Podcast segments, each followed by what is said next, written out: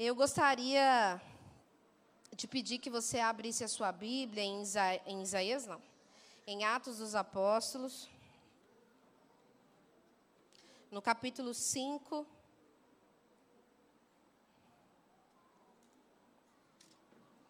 Se é a primeira vez que você está vindo a essa congregação, a nossa forma de pregação é uma forma mais expositiva e nós costumamos estudar livros da Bíblia, então nós fazemos séries de livros. E se você está vindo pela primeira vez, você vai conseguir entender tudo. Nós estamos no capítulo 5. Antes, é, eu quero orar, pedir ao Senhor que nos dê graça nesse momento. E, e eu quero acalmar o meu coração, que estou aqui em cima, porque se fosse você era mais legal, né? mas não está sendo. É, e eu quero me sentir muito à vontade na minha congregação, amém? Eu quero me sentir à vontade porque eu estou conversando com os meus irmãos, amém?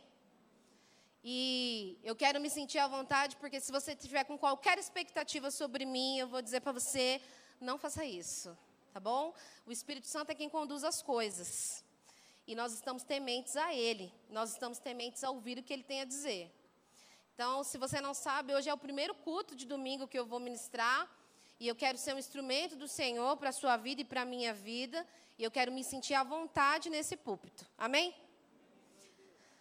Dito isso, nós vamos orar. Pai, essa é a sua palavra. O Senhor diz que nós devemos anunciar as boas novas de salvação. E nós queremos cumprir essa grande comissão. Senhor, eu não sei, mas o Senhor sabe. E eu quero te pedir, Espírito Santo, me faça lembrar tudo aquilo que eu estudei. Nós te pedimos que os nossos corações estejam livres para receber a Sua palavra. Que nenhuma semente seja roubada do nosso coração. Oramos, ó Deus, para que o Teu Espírito que foi derramado em Atos dos Apóstolos na igreja primitiva esteja sobre nós agora, movendo dentro de nós. Espírito Santo, por favor, nos convença do pecado, da justiça e do juízo. Em nome de Jesus. Amém. Só recapitulando essa série, no capítulo 1, nós estávamos à espera do Pentecostes e a gente viu uma promessa de Jesus para aqueles apóstolos. E o pastor Silvio falou para nós que nós temos que aguardar orando, que nós temos que aguardar trabalhando. E no capítulo 2 veio o dia de Pentecostes, a vinda do Espírito Santo, o dom de línguas, que nós chamamos de glossolalia, e que não é um dom que precisa ser rejeitado, mas ele precisa ser usado com sabedoria. E isso é um dom para te edificar. Então, que você não rejeite esse dom e não caia nos extremismos. Nós vimos também que todos se entendiam ali no capítulo 2, na sua própria língua, e a igreja crescia de forma saudável. No capítulo 3, a gente viu que uma cura e uma pregação se levantou num tema de perseguição. Então, Pedro, ele cura ali um mendigo, um aleijado, e as pessoas começam a dizer que, olha, Pedro, foi você que fez essa cura, então nós queremos estar com você. E Pedro corrige aquela igreja, dizendo que toda a glória é devida somente a Deus, que Deus fez aquele milagre. E Pedro mostra também que para perdão dos pecados é necessário arrependimento. No capítulo 3, então, o pastor Silvio trouxe sobre desobediência civil, onde Pedro e João, eles foram presos e proibidos de pregar. E Pedro confronta as autoridades, dizendo que a obediência deles era somente a Deus. Então, os líderes de Pedro e João estiveram, eles reconheceram ali no Sinédrio que esses homens estiveram com Jesus. E a gente vê também no capítulo 4, onde os apóstolos oram pedindo coragem para testemunhar poder de Deus para testemunhar. E como eles viviam uma vida em comum como igreja. Na semana passada, com a pastora Cristina, nós vimos uma fraude fatal no capítulo 5 sobre Ananias e Safira. E a pastora Cristina nos exortou muito sobre a mentira, sobre a hipocrisia, que era uma raiz que Satanás estava querendo colocar ali no meio da igreja, no meio de uma igreja que estava crescendo muito saudável, Satanás queria colocar uma raiz de hipocrisia, uma espiritualidade cênica, daqueles que precisam de um status para aparecer, mas que essa não é a vontade, não é a motivação certa. E Deus pune aquele momento, ele traz morte sobre Ananias e Safira. E pastora Cristina nos lembrou que se Deus fizesse isso com a gente, no caso não teria quase ninguém aqui, né? É. Pois é. E Deus pune a igreja, mas ele guarda a saúde da igreja. E a gente precisa olhar para esse texto com muito temor. Porque o final do, do, capítulo, o final da passagem ali de Ananias e Safira, a igreja estava com grande temor, sabendo ao Deus que estavam servindo. E nós, como igreja hoje, a gente precisa olhar para esse texto e entender quem é que nós estamos servindo hoje. Por que estamos aqui? O que estamos fazendo aqui? Por que dizemos que somos cristãos? Isso precisa ser temor no nosso coração. Nosso testemunho de vida precisa ser com temor a Deus, com temor e tremor, porque Ele é um Deus soberano.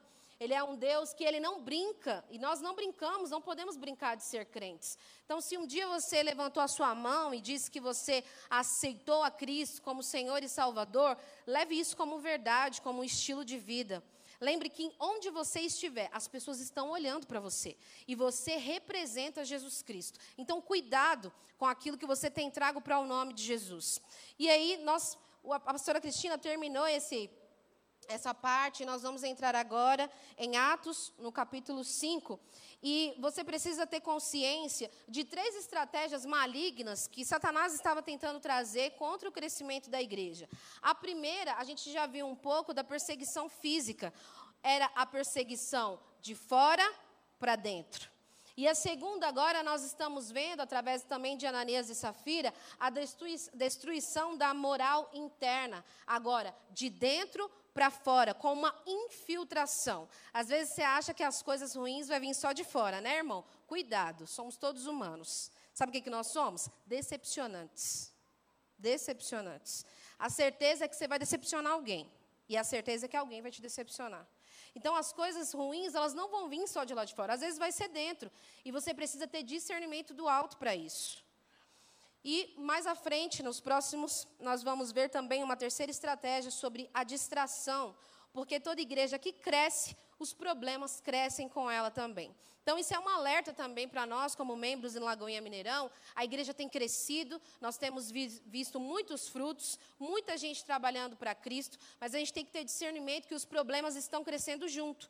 E você não pode olhar para os problemas e ficar inerte como se nada estivesse acontecendo. É a sua congregação, nós somos um só corpo e todos somos responsáveis. Então, é muito fácil, quando acontece algum problema, algum escândalo na igreja, que a gente fala, ah, que o pastor não viu, né? O pastor não viu. Aí você tem que olhar para o espelho e falar assim: você é corpo de Cristo, então a responsabilidade é sua. Ah, mas a igreja não está fazendo. Aí você vai olhar para o espelho de novo. Não é a igreja que não está fazendo, você não está fazendo. Porque você é corpo de Cristo e você precisa ter consciência disso. É sua responsabilidade. Então, nós vamos ao texto agora. Atos, capítulo 5, versículo 12. Eu estou lendo na versão NVI. Os apóstolos realizavam muitos sinais e maravilhas entre o povo. Todos se reuniam regularmente no templo, na parte conhecida como Pórtico de Salomão. Quando se reuniam ali, ninguém mais tinha coragem de juntar-se a eles, embora o povo estivesse em alta consideração. Cada vez mais pessoas, multidões de homens e mulheres, criam no Senhor. Como resultado, o povo levava os doentes às ruas em camas e macas, para que a sombra de Pedro cobrisse alguns deles enquanto ele passava. Muita gente vinha das cidades ao redor de Jerusalém, trazendo doentes e atormentados por espíritos imundos, e todos eram curados. Tomados de inveja, o sumo sacerdote e seus oficiais, que eram saduceus, prenderam os apóstolos e os colocaram numa prisão pública. Um anjo do Senhor, porém, veio durante a noite, abriu as portas do cárcere e os levou para fora. Vão ao templo e transmitam ao povo esta mensagem de vida, disse ele.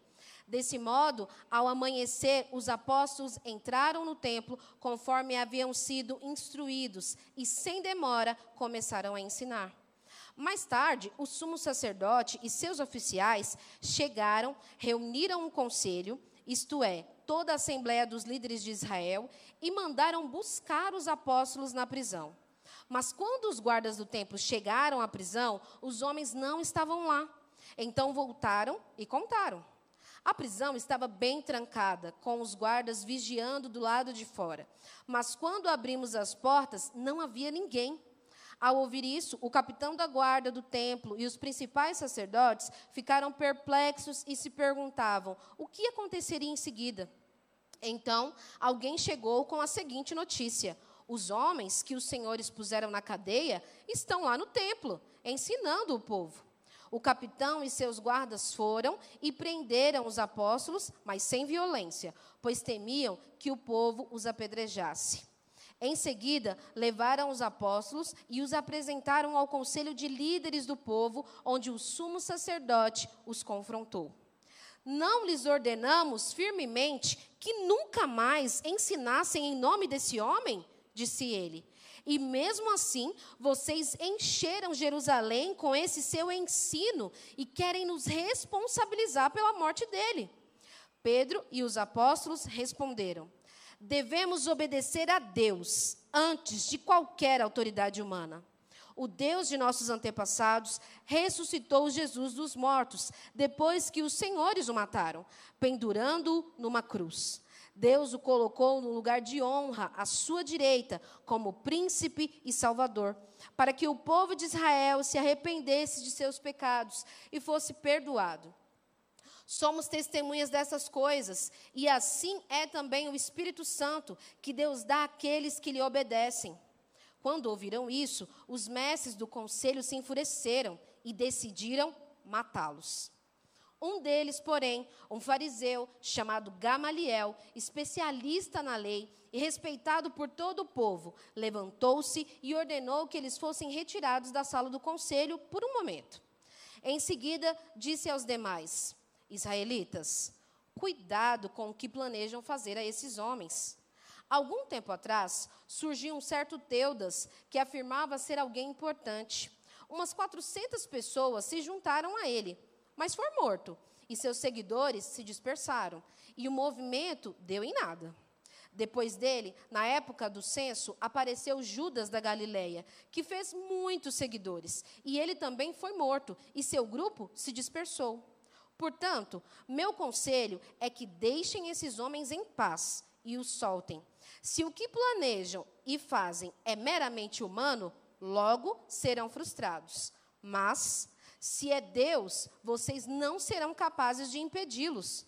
Pode até acontecer de vocês acabarem lutando contra Deus. Os demais membros aceitaram o conselho de Gamaliel, chamaram os apóstolos e mandaram açoitá-los. Depois, ordenaram que nunca mais falassem em nome de Jesus. E, por fim, o soltaram. Quando os apóstolos saíram da reunião do conselho, estavam alegres, porque Deus os havia considerado dignos de sofrer humilhação pelo nome de Jesus. E todos os dias no templo e de casa em casa continuavam a ensinar e anunciar que Jesus Cristo é o Cristo. Pai, obrigada pela vida desses apóstolos.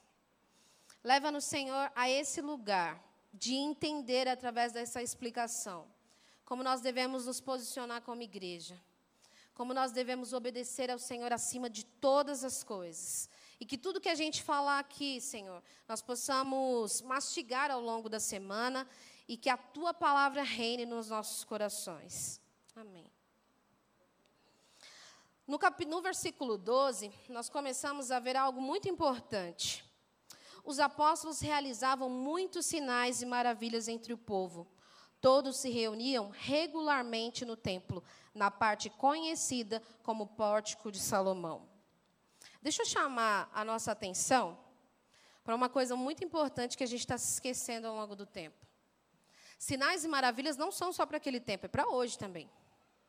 O Espírito é o mesmo. O Espírito não mudou. Quem mudou fomos nós. O nosso coração se corrompeu ao longo do tempo. A gente ficou muito cético com as coisas. E Deus está nos dando a oportunidade de nos arrependermos disso. Que a gente creia mais nas Escrituras. Que a gente creia no poder de Deus. Outra coisa que os apóstolos faziam, eles se reuniam regularmente. Então, deixa eu, deixa eu te amar Deixa eu te amar como sua irmã em Cristo e te lembrar alguma coisa, uma verdade. Você não vem à igreja quando você quer. Você não vem à igreja o dia que você não tem nada para fazer. O cristianismo é para ser levado a sério. Joyce, mas a pandemia, você vai no mercado, não vai? Você vai num tanto de lugar. Mas aí, quando é para vir ao culto, a gente inventa tudo. Estou mentindo, irmãos? Joyce, mas assistir em casa é muito bom. É também. Mas, gente, vocês conseguem sentir o que vocês sentiram aqui nesse lugar, lá na casa de vocês? Não dá. Não dá. É simples quanto isso. Quando a gente se reúne regularmente, nós somos corpo de Cristo. Nós estamos em unidade, num só propósito. E não apenas nos reunirmos regularmente, mas também orarmos em unidade. A gente precisa olhar para a igreja primitiva e copiá-la. Copiá-la em tudo. Mas a gente está caindo numa estratégia de fazer um cristianismo da nossa cabeça. Eu vou decidir o que é cristianismo para mim. Porque tudo é relativo. E as coisas não são relativas. Essa palavra foi escrita para ser obedecida. E nós precisamos ter temor e tremor com ela. E nesse primeiro contexto que nós estamos vendo, esses milagres eles estão provocando duas reações diferentes. Acompanha comigo no versículo 13, quando diga, eles dizem: Quando se reuniam ali, ninguém mais tinha coragem de juntar-se a eles, embora o povo os tivesse em alta consideração. Olha que paradoxo nós temos aqui. Te admiro, mas não quero ser igual a você.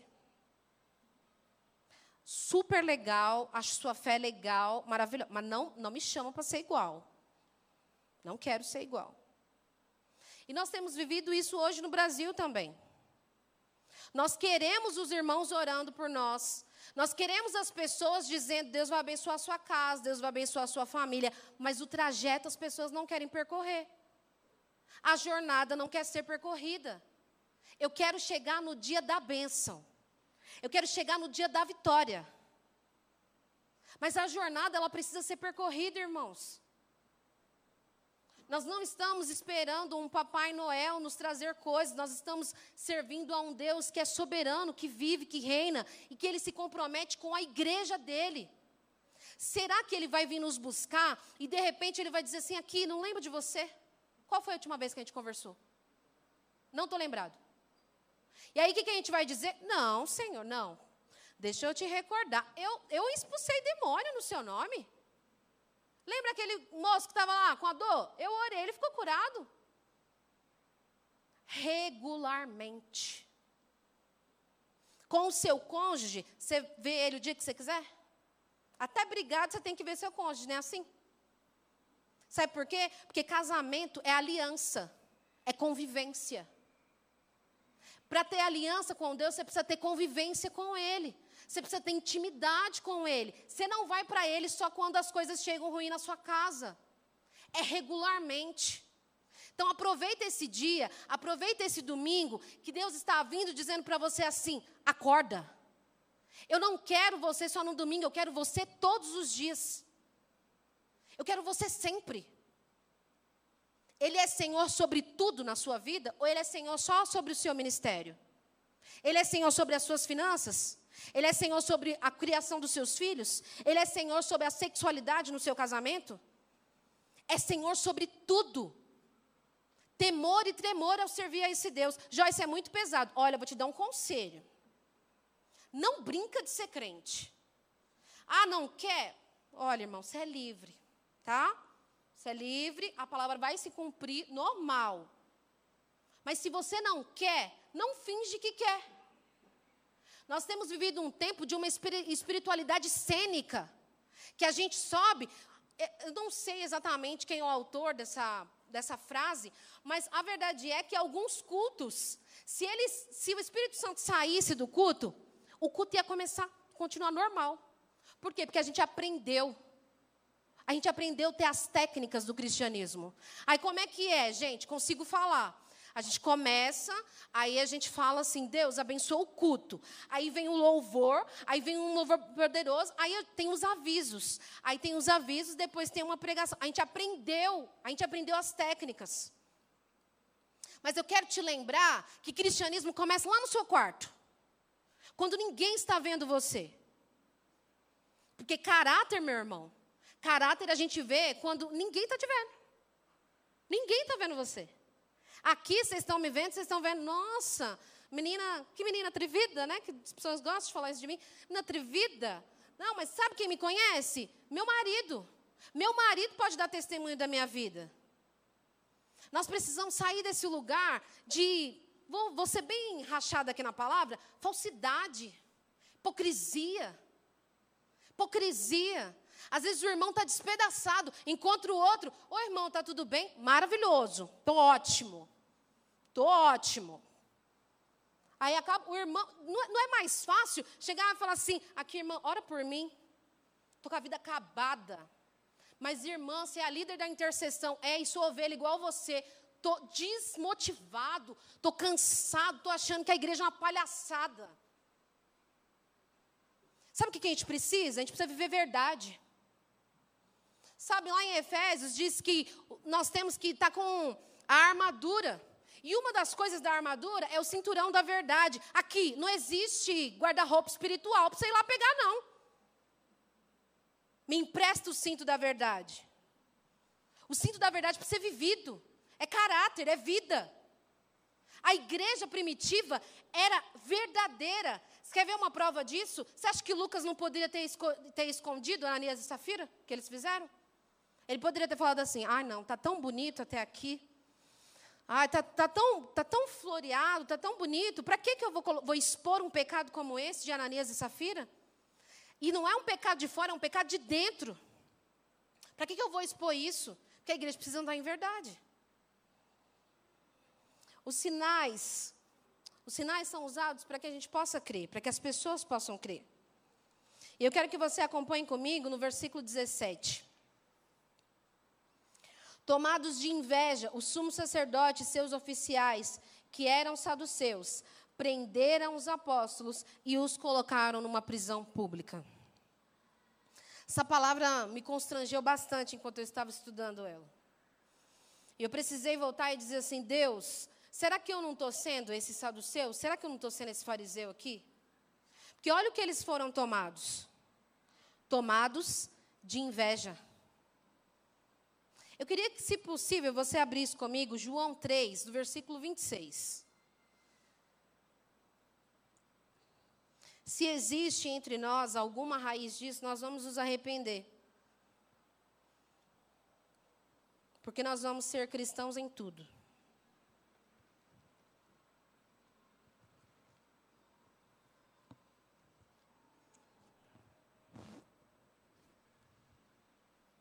João 3, versículo 26.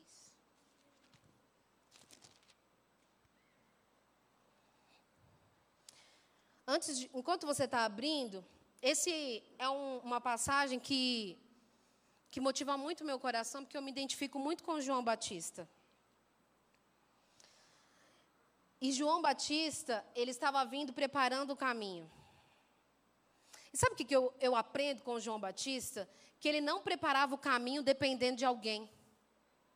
Ele não estava preocupado se você estava sorrindo para ele. Ele tinha uma missão.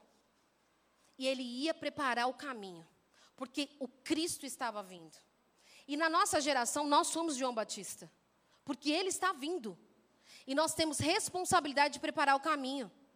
Nós temos responsabilidade de preparar a noiva, de adornar a noiva, porque o noivo vem e ele vem sem demora. A pergunta é: como a noiva está?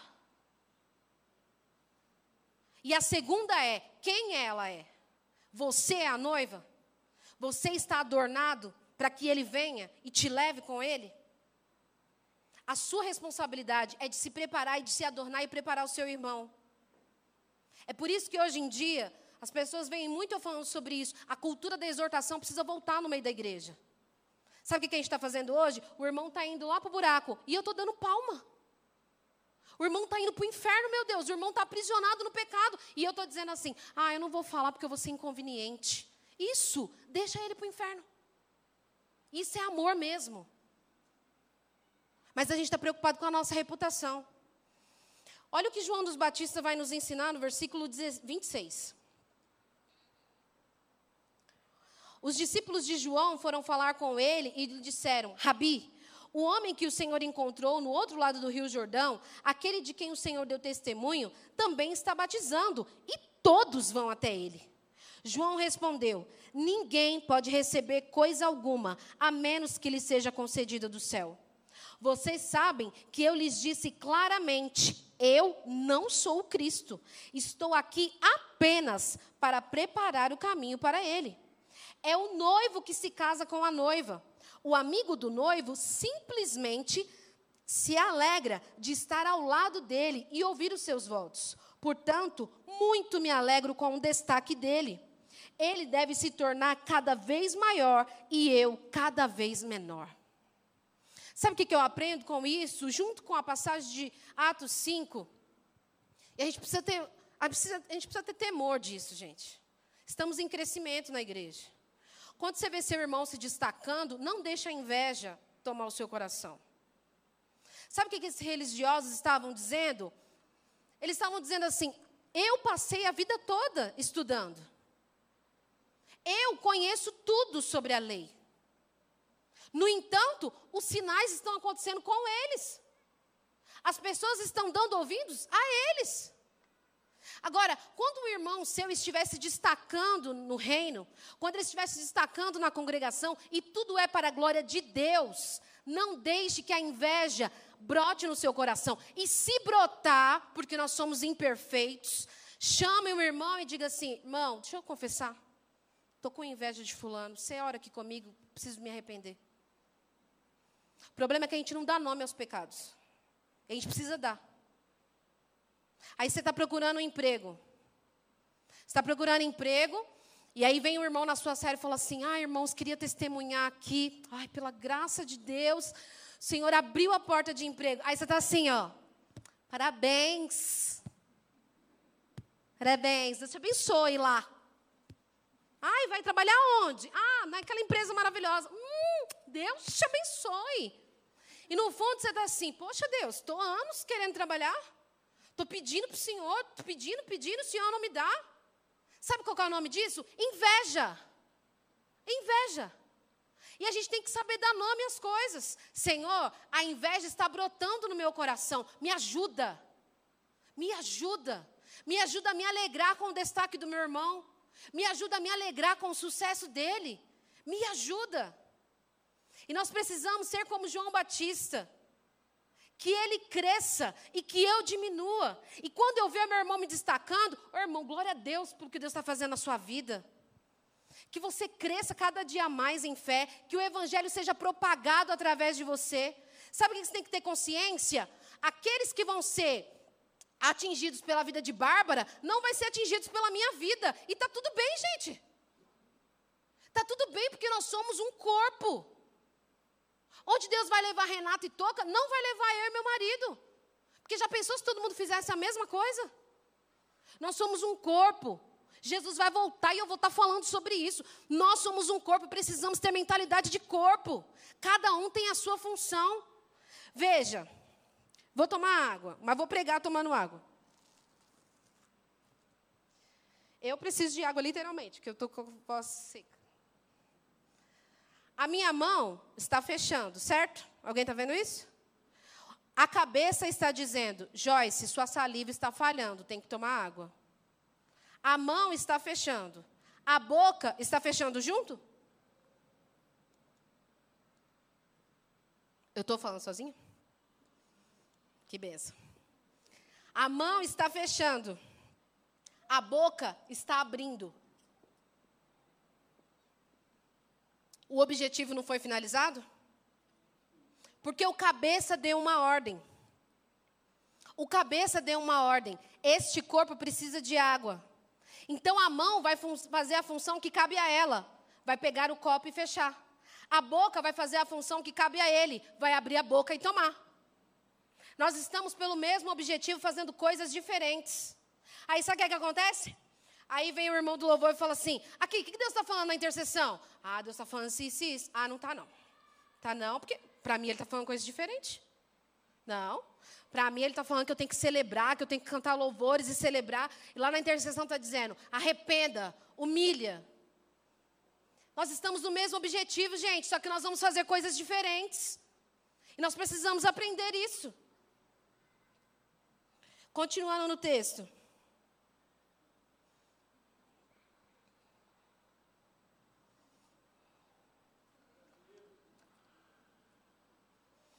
A gente vê que no versículo 19, ele vai dizer que um anjo do Senhor, porém, veio durante a noite, abriu as portas do cárcere e os levou para fora. Vão ao templo e transmitam ao povo a mensagem desta vida. Algumas versões vai dizer: transmitam ao povo o evangelho. Outras versões vão dizer: transmitam ao povo a mensagem dessa nova vida. Agora, gente, é que se, a gente a gente é bobo, né? A gente é muito bobo. A gente olha para a Marvel e a gente fica assim, nossa, como alguém pensou nisso? Ah, gente, olha para isso aqui. Olha para isso aqui. Os caras estavam presos. Veio um anjo do Senhor, abriu o cárcere. E se você ler os versículos que estão à frente, as pessoas falam assim: como é que isso aconteceu? A prisão estava fechada. Os guardas estavam na frente. Não tinha como eles saírem. Aí sabe o que a gente faz? A gente passa por um texto desse e fala assim: ai, que benção. Quê? Deus está fazendo sobrenatural no meio. E a gente está dizendo: ai, que texto legal. Que show. Que a gente gosta de falar isso, né? Show. Olha o que Deus está fazendo aqui, gente. Olha o que o poder de Deus está fazendo aqui. O, anjo vem, abre a prisão e fala assim: para que, que você foi chamado? Vai e anuncia. Vai e anuncia. Aí Deus vem, traz providência sobre a sua casa, traz providência sobre a sua família, entra onde você não pode entrar, faz o que você não pode fazer. Sabe o que, você faz? Nada. Que anunciar hoje é penoso demais. A cruz não foi penosa, né? A cruz foi uma coisa deliciosa, fácil. Temor, gente. Temor. Nos versículos 19 a 29, a gente vê, a gente viu que eles obedeceram a ordem do anjo, mesmo correndo risco de morte. Vocês viram que os, os líderes falaram para eles: Não quero vocês pregando no nome de Jesus. Não quero vocês falando sobre eles. E, gente, não era assim o amiguinho que estava falando. Era um líder. Era uma ordem. Era uma autoridade. Aí sabe o que, que eles fazem? O anjo vem, abre a prisão e fala, vai pregar. E eles dizem, tá bom, vamos lá. Vocês acham que eles estavam indo enganados? Ah, eu vou, mas não sei se, né? Tipo assim, não, Deus vai guardar. Não, gente, eles estavam indo conscientes, eles poderiam morrer por isso. Você está consciente que você pode, pode acontecer de você ser um Marte? Você está consciente que pode ser que você morra por amor de Jesus Cristo? Então, porque se você não está consciente, estou te falando agora. Estou tá? te falando agora. Você é cristão, e se você aceitou a Jesus Cristo, pode ser que você morra por amor a Ele. Precisa fazer a matemática e ver se você quer. Jesus disse: senta, calcula. Senta e calcula. Você pode morrer por amor a Jesus Cristo. Agora, é isso que seu coração deseja? Porque Ele morreu por você. Não sei se você está lembrado que você está aqui hoje porque Ele morreu por você. Eles sabiam a quem eles estavam servindo, eles não foram enganados. E era uma obediência firmada no temor a Deus e não em punição. Você não vê um anjo dizendo assim: aqui, estou abrindo, vai, prega, se não pregar, vou colocar no leito. Alguém já ouviu essa expressão? Se não, ó, não vai, Deus vai pesar a mão. Ai, gente, se Deus pesar um dedinho, a gente aguenta? Um dedinho. Quem dirá a mão. Isso aqui era temor do Senhor e não por punição. A gente precisa dar testemunho enquanto cidadãos. Vamos ver a resposta de Pedro para eles. Versículo 21. Desse modo, ao amanhecer, os apóstolos entraram no templo, conforme sido instruídos, e sem demora começaram a ensinar. Mais tarde, o sumo sacerdote e seus oficiais chegaram, reuniram um conselho, isto é, toda a assembleia dos líderes de Israel, e mandaram buscar os apóstolos na prisão. Mas quando os guardas do templo chegaram à prisão, os homens não estavam lá. Então voltaram e contaram: a prisão está bem trancada com os guardas vigiando do lado de fora, mas quando abrimos as portas, não havia ninguém. Ninguém.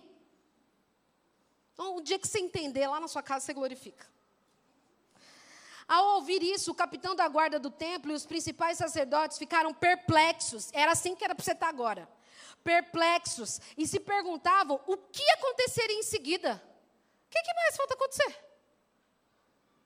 Então alguém chegou com a seguinte notícia: os homens que os senhores puseram na cadeia estão lá no templo ensinando. O capitão e seus guardas foram e prenderam os apóstolos, mas agora sem violência, pois temiam que o povo os apedrejasse. Em seguida, levaram os apóstolos e apresentaram ao conselho de líderes do povo, onde o sumo sacerdote os confrontou. Então, peraí, que agora se coloca aí no, na pele de Pedro e João, tá bom? Porque ler isso é fácil daqui. Nós lhes ordenamos firmemente que nunca mais ensinassem em nome desse homem, disse ele.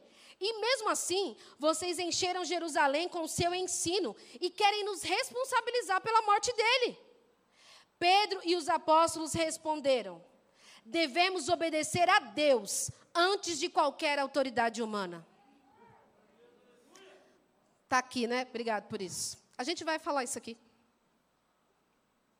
Pega da frase, é preciso. Eu vou contar até três e todo mundo vai falar isso aqui. Não, peraí, calcula. Se você realmente ama Jesus Cristo a ponto de você morrer por ele, você fala. Se não, fica quietinho e pensa. É preciso. Um, dois, três.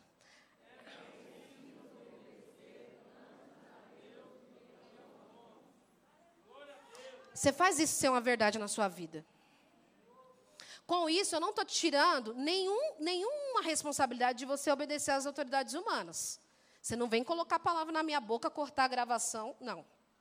Você tem que ser um exemplo de cristão. Você tem que ser um exemplo de cidadão, porque você representa Jesus Cristo.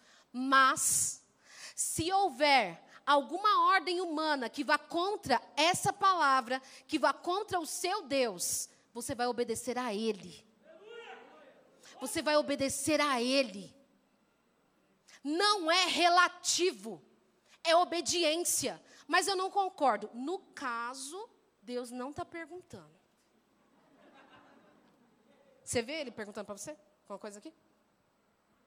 Sabe por quê? Você precisa entender quem você é. Você é o filho, ele é o pai.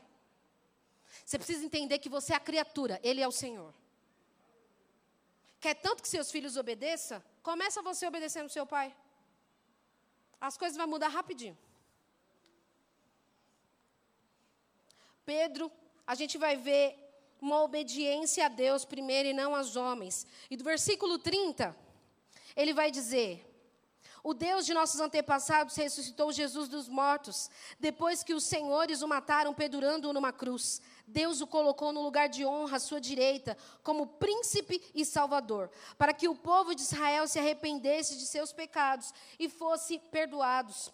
Somos testemunhas dessas coisas. E assim desculpa, é também o Espírito Santo que Deus dá àqueles que lhe obedecem. Quando ouviram isso, os membros do conselho se enfureceram e decidiram matá-los. Sabe o que eu aprendo, eu aprendo com Pedro? Que qualquer lugar para ele é lugar de pregar. Sabe o que eu aprendo com Pedro? Com Pedro? O cara o está dizendo assim: Eu vou te matar. E ele está dizendo: Jesus Cristo é o Senhor. Eu vou acabar com a sua vida. Ele foi crucificado para a remissão dos pecados. Vocês lembram, capítulos anteriores, que os apóstolos oraram pedindo coragem? Coragem. Poder de Deus. Pastor Silvio falou para a gente aqui que poder de Deus não é apenas você fazer grandes coisas. Poder de Deus é você ser fiel à sua mulher. Poder de Deus é ser fiel ao seu esposo. Poder de Deus é você amar os seus filhos mesmo quando ele está te irritando pandemia, aula online, alguém se identifica? Isso é poder de Deus. Poder de Deus é quando você fala, o pastor fala para você assim, você vai pregar domingo. Aí você o que você fala? Vou. Vou sim. Vou. Que ele é autoridade ou não. Poder de Deus é para você fazer das mínimas às grandes coisas. A gente acha que poder de Deus é tudo, né? Só assim, não, faz o paralítico andar. Não, irmão, o poder de Deus é para você viver. Não tem como viver cristianismo sem o Espírito Santo. Não tem como. Se você tentar, já vou te adiantar o caminho, não vai dar certo. Porque viver cristianismo sem o Espírito Santo é tolice. Tolice. E olha o que, que eles dizem aqui. Somos testemunha dessas coisas. E assim é também o Espírito que Deus dá àqueles que lhe obedecem. Quem é que recebe o Espírito? Aqueles que lhe obedecem. Aqui o Espírito Santo, ele é grande demais, Deus demais, poderoso demais para você tratar do jeito que você quiser. Ele não é o menor da Trindade, ele é Deus. E sabe o que você precisa ter consciência? Você precisa ter consciência da presença dele dentro de você. Sabe por que a gente peca tanto? Porque a gente não tem consciência da presença. Porque onde que está o Espírito Santo? A dispensação dele é essa. E onde que ele está? Aponta para mim onde que ele está. Que todos disserem uma só voz. Ele está dentro. Ele está dentro. Tenha consciência, você tem Deus dentro. Dentro. A Miriam nos ensinou que os, lá no, no Antigo Testamento, o povo era tão temente a Deus e eles não tinham o Espírito Santo dentro. Eles não tinham. Aí você tem, você não dá valor. Você quer ver? Quando eu chegar no céu, como, eu não sei o seu nome, mas vou falar com você aqui. Quando eu chegar no céu, a pessoa que eu quero, uma das pessoas que eu quero mais falar é Noé. Amo Noé. Amo Noé. Sou apaixonada com Noé. Tem uma bandeirinha do Noé. Sabe por quê? O cara obedeceu de forma inédita. Nunca tinha chovido, o cara obedeceu. Aí ele estava construindo uma arca, as pessoas falavam assim: Ô louco, não vai chover, não sei o quê. Mas ele obedeceu. Sou apaixonado com Noé. Aí você vai chegar e falar assim: Noé, me conta como é que foi a arca. Ele vai falar: Cala a boca, fica quieto, fica quieto, me diz como é ter ele dentro, como é ter a presença dele dentro. Como é que é ele te falando, te dando instrução, te exortando? Eu ouvi a voz dele, eu vi as criações, mas como que é ter ele dentro? Você tem noção disso, meu irmão? Você tem o Espírito Santo dentro. Isso, glorifica assim, meia tigela. Isso. Que ele fez tudo isso para você falar aleluia, bem baixinho. É, é, é, difícil, Jesus. É difícil. É difícil. Quando você estiver lá na sua casa que você entender, você dá um glória para ele. É complicado.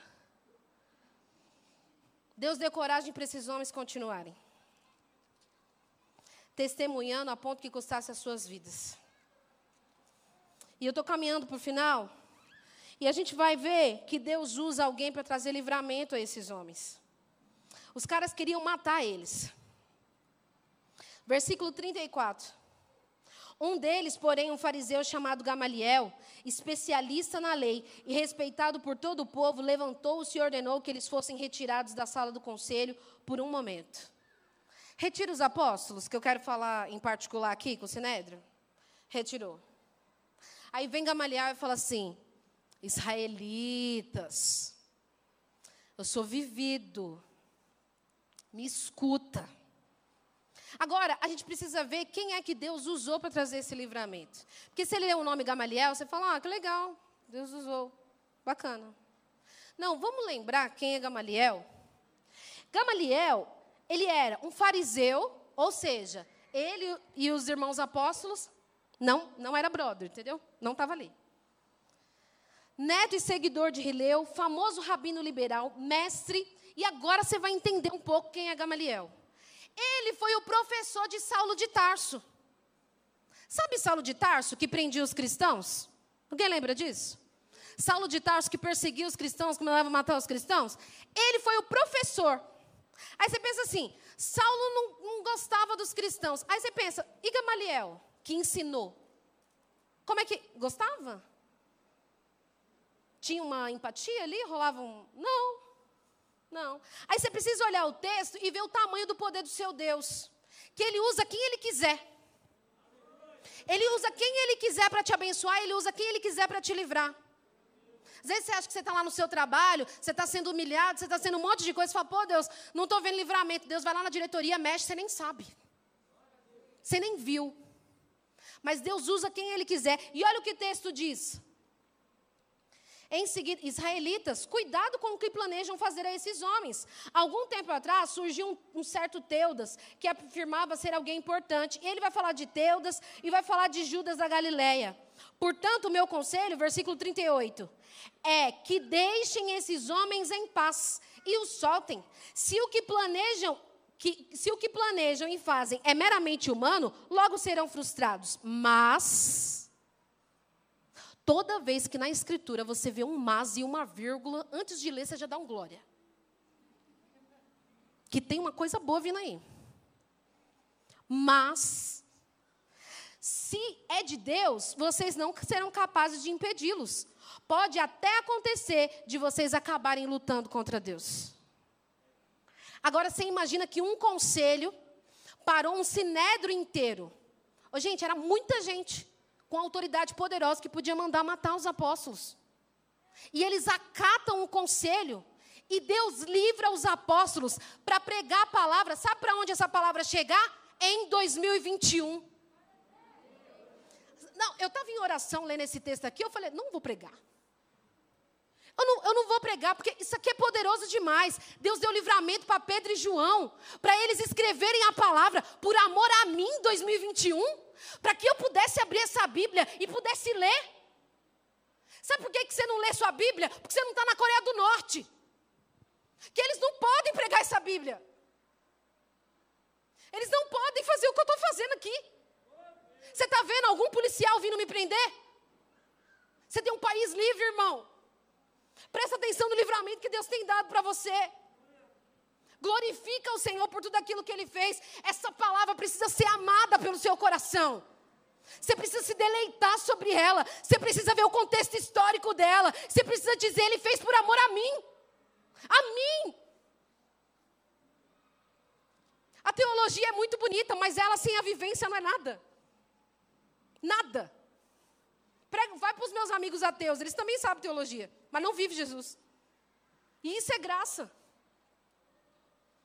Então Deus usa Gamaliel e dá livramento. E não confunda as coisas. Aqui foi uma opinião de Gamaliel e que Deus deu livramento para ele. Mas não quer dizer também que tudo que prospera vem de Deus. Não confunde as coisas, não. Tem muita coisa no nosso meio gospel que não vem de Deus e está aí até hoje. Deus usa quem Ele quiser. E a gente vai caminhar para o final. Quero que você acompanhe comigo. 40. Os demais membros aceitaram o conselho de Gamaliel, chamaram os apóstolos e mandaram açoitá-los. Depois ordenaram que nunca mais falassem em nome de Jesus. E por fim, o soltaram.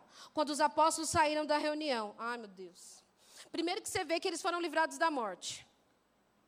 E o sinédrio tinha uma justiça própria, porque a gente tem uma justiça própria, né?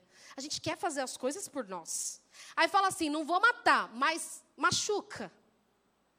Não vou matar, mas dá uns açoites. 40 menos 1. Dá uns açoites. Aí eu quero que. Eu, eu, vou te trazer essa cena. Se você for bom de imaginação, eu quero que você imagine isso. Solta eles. Mas antes, dá 40 chibatadas. Para eles não errarem lá na lei de Moisés, normalmente eles davam 39, 40 menos 1. Agora você imagina um homem todo ensanguentado nas suas costas. Todo ensanguentado. E aí você lê o 41 com esse entendimento. Todo ensanguentado. Quando os apóstolos saíram da reunião do conselho, estavam. Isso, que todos disseriam uma só voz. Quando os apóstolos saíram da reunião do conselho, estavam. Porque Deus os havia considerado dignos de sofrer humilhação pelo nome de Jesus. Fulano falou de mal de mim. Deus, o senhor não está vendo? Ah, irmão, poupa minha vida.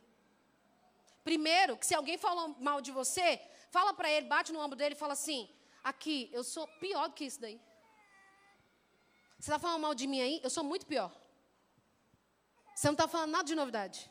Sabe por quê, irmão? Não sei se alguém já te contou, mas eu vou. Não sou nada, nem ninguém, não vai acontecer nada comigo, então eu vou te contar. Você é ruim. Você é ruim. Você é ruim. Você precisa da graça. Agora você vê esses homens açoitados sangrando, alegres, dizendo: Uau, nós fomos dignos de sofrer por Ele.